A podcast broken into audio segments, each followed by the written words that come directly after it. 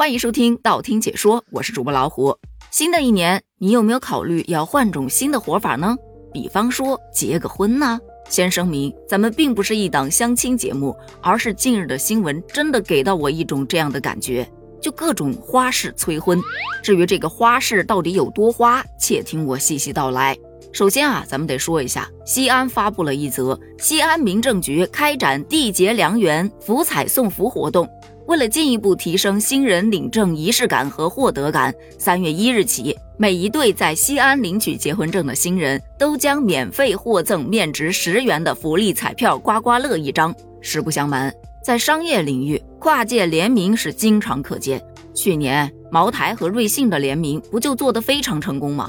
但是我真没想到，民政局和福利彩票居然还能联动了。知道的就是福利彩票送福啦，不知道的还以为在内涵呢。你看看，婚姻呐，就和彩票一样，是一场赌注。很多网友也是表示，没错啊，结婚嘛，就和买刮刮乐一样，就图个开心，千万别有啥期望，否则大概率会给你带来失望。也有人表示疑问，不是吧？彩票又滞销啦？这种促销方式又有创新了，不错不错。但有没有一种可能，其实不是在促销，而是在催婚呢？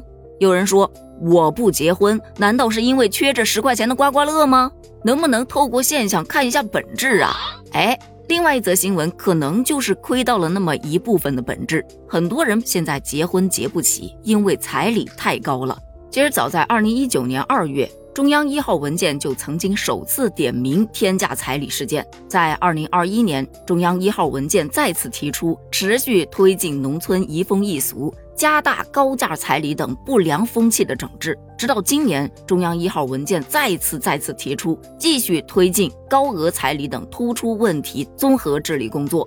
为了配合这项政策，近日江西赣州崇义县出台了一则关于建立崇义县零彩礼。低彩礼家庭礼遇机制试行办法，其中就规定，当地零彩礼、低彩礼的家庭可以享受十个方面的礼遇政策，包括可在学前义务教育阶段，在全县范围内按照第一顺序择校入学；县内国有景区免大门票，还可获得县妇幼保健院或者县人民医院免费健康体检一次；零卡一年内 在县城区内可免费乘坐公共汽车。除此之外，还有什么婚礼宴席八点八折优惠、床上用品、婚纱摄影等方面都可享受折扣优惠等等的，基本包括了颁证礼遇、子女入学、创业扶持、健康体检、交通出行、酒席优惠、商购打折、农业优惠等十个方面。这该项举措中规定的零彩礼、低彩礼的标准为：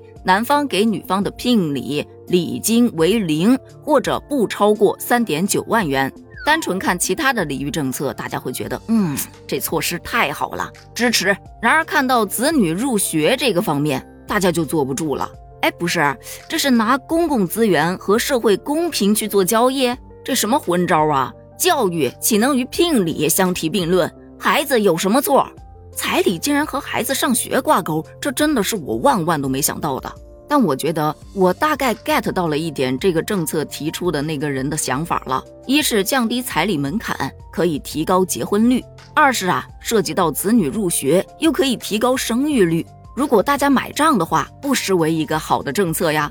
只不过目标性太强了一点，又想催婚又想催生，却忘记了教育的公平性。还有，当代年轻人都明白着呢。你想啊，现在的生育率并不太高，对吧？以后孩子入学还紧张吗？没准儿学校都跑你家里抢孩子去上学了。也有一些小伙伴调侃，不会还有人认为我不结婚只是因为彩礼的问题吧？就算给得起彩礼，也未必养得起孩子。而我在看这则新闻的时候，看到了一个细节点，说该项政策试行一年，你品，你细品，新人结婚一年的时间。他会有子女入学的需求，等人家结了婚，试行期结束了，孩子要去上学了，找谁说理去啊？除此之外，还有一些小伙伴在担忧，这彩礼不彩礼的，谁说得清呢？可能人家彩礼是下来了，但其他的名目要的更多，你也控制不住吧？据文明赣州发布，申请零彩礼、低彩礼的家庭啊，是要提供一些相关信息的，需要配合相关部门开展核实，还要经过所在的村委会、居委会、单位评议公示、逐级审核认定后，才会发放这个礼遇卡。至于这个审核的力度有多大，这个还得看具体的实行了。反正啊，经过这两天的新闻，我真真切切的感受到催婚、催生花样繁多，而且不断的在创新。那么新的一年，你心动了吗？欢迎在评论区发表你的观点哦，咱们评论区见，拜拜。